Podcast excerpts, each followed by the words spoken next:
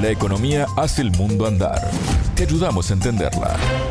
Bienvenidos a Contante y Sonante, el espacio de economía de Sputnik. Soy Alejandra Patrón y los saludo desde Montevideo.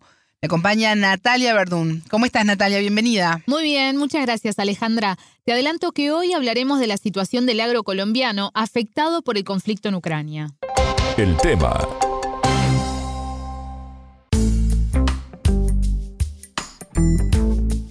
Natalia, hemos venido hablando con el correr de los días del aumento del precio de los productos a raíz del conflicto en Ucrania y las sanciones impuestas a Rusia. Y Colombia no se escapa a esta realidad. Exacto. El alza de la canasta básica también llegó a ese país y entre los productos que están siendo afectados se encuentran las legumbres y los granos. El trigo, por ejemplo, aumentó un 66%. Un incremento que según Henry Vanegas, presidente de la Federación Nacional de Cultivadores de Cereal, Leguminosas y Soya, no le puede aguantar quien cultiva y mucho menos quien consume. Te propongo, Alejandra, escucharlo conversado con el dirigente de la FENALCE. La entrevista. Debido a la crisis de fertilizantes, lo que más ha habido incremento es en el precio del maíz y en el precio del trigo. Que el precio del trigo ha reaccionado más de lo que se preveía a partir del conflicto Rusia-Ucrania. El trigo pasó de valer 1.200.000 la tonelada a 2 millones de pesos, un incremento del 66% en mes y medio. ¿Y qué papel tiene en este aumento la escasez de fertilizantes? Tiene una relación directa. ¿Y esto por qué? Porque Colombia importa más del 40% de fertilizantes desde Rusia y Bielorrusia. Según cifras de FENALCE, para la producción de granos el país le compra a Rusia el 32% del nitrógeno y el 14% de potasio y también el 21% de fósforo. Natalia aportó algo muy importante para tener en cuenta y es que, de acuerdo a la Organización de las Naciones Unidas para la Agricultura y la Alimentación, la FAO, Rusia sigue siendo el mayor exportador de urea y el segundo proveedor de fosfato del mundo. Así es, Alejandra. Y para complementar esa información que vos recién nos dabas, te cuento que de acuerdo a datos del Ministerio de Agricultura de Colombia, el año pasado el país compró 438 mil toneladas de insumos para cultivos, de las cuales 179 mil fueron de urea, seguida de potasio y amonio. En el caso de la urea, el año pasado los 50 kilos estaban a 96 mil pesos colombianos, esto es 24 dólares, alrededor de 24 dólares, y ahora la misma cantidad cuesta 281 mil pesos, es decir, 70 dólares. En este escenario, una de las zonas más afectadas es la de los llanos orientales, que en condiciones normales puede llegar a tener el 32% de la producción agrícola, la mayor de todo el país. La altillanura es como el cerrado brasilero, tiene muy buenas condiciones físicas, pero hay que ponerle todo lo químico. Si no hay fertilizantes para eso, no se puede sembrar. Y usted tiene que asegurar los fertilizantes de la siembra.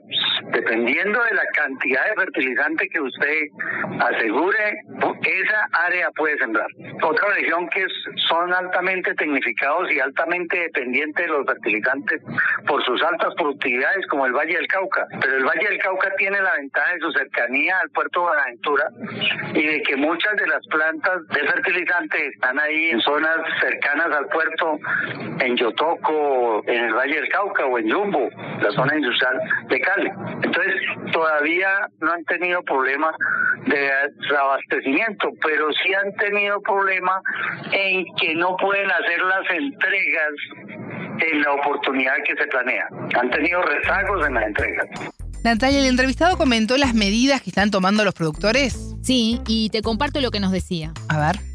Están buscando proveedores alternos, están mirando cómo contactar a otros nuevos, ya sea traer urea de Bolivia, ya sea traer urea de otras plantas donde antes no se requerían, pero que debido a la necesidad actual, pues tienen que mirar alternativas. Y la otra alternativa es buscar fuentes orgánico-minerales o mirar de que por un semestre no siembren maíz, que es altamente demandante de, de nitrógeno para su rendimiento, mirar cómo tener un sistema más sostenible rotando con leguminosas. El gobierno colombiano ha tomado algunas medidas para paliar la situación del sector agro, por ejemplo, eh, baja de impuestos. Exacto, como bien decís Alejandra, en marzo se firmó un decreto que estableció el arancel cero para una serie de productos, entre ellos insumos, y en abril se sumó otro decreto que lo elimina para 39 más, o sea, 39 insumos más. Sin embargo, Vanega señaló que esto no es suficiente porque obviamente hay otras series de variables que afectan la productividad. El gobierno tiene que mirar en que son varios componentes. Yo hablaba de que hay un componente de precio internacional y de oferta. Hay un componente del transporte, de la logística del transporte que también se encareció. Y hay un componente de la tasa de cambio. Entonces, el gobierno puede actuar en cualquiera de los tres componentes. Y lo ha venido haciendo. Por ejemplo, una de las cosas que hizo fue quitar aranceles a varios de los insumos pero eso no causó ningún impacto porque ya los aranceles estaban relativamente bajos. Entonces, la opción del gobierno, la más inmediata es cómo abarata las importaciones y no es abaratando las importaciones como va a solucionar este problema porque las importaciones están caras, escapan al control de lo que pueda hacer el gobierno. Así sea bajándose los pantalones en los aranceles, dejar entrar lo que quieran entrar a hacer los aranceles. Esa no sirvió de nada y fue muy publicitada. Y esa se hizo inmediatamente, salió la norma, que se aplicó desde enero de este año. La otra situación, están pensando en subsidiar, porque no quieren cambiar de política y siguen aferrados a la importación. Entonces, que subsidiar el transporte a los importadores. Si le van a subsidiar el transporte a los importadores, pues también tenía que subsidiarle el transporte a los agricultores. Y la otra situación es la tasa de cambio. No es dando una tasa de cambio preferente o una cobertura cambiaria a los importadores. ¿Qué medidas debe darle a los que compiten con las importaciones, a los que nos toca producir, que generamos empleo y que producimos aquí. Entonces, la decisión es compleja porque tienen que pensar en que hay que fortalecer la producción local. Vanegas decía que es necesario además fortalecer la producción local. Exacto. Desde la FENALCE se llamó al gobierno a focalizar medidas en los cultivos agroalimentarios. Hay que producir comida, remarcó el entrevistado. Para el autoabastecimiento de los granos básicos alimenticios que requiere Colombia hay tres alternativas. Aumentar área, pero eso requeriría contar con disponibilidad de insumos. Aumentar la productividad por unidad de área. También necesita tener los insumos, hacer a tiempo las cosas y que el clima colabore. O tener la tercera alternativa es implementar sistemas de cultivo donde el maíz sea el eje de los cultivos semestrales en rotación con relación a que se siembre soya, que se siembre frijol, que se siembre una leguminosa. Más allá de estas propuestas que comentaba Vanegas, por ahora desde el gobierno se manejan algunas opciones como brindar incentivos para la producción local de fertilizantes.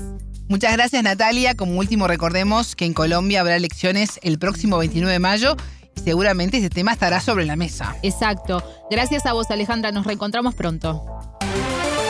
Contante y sonante desde Montevideo.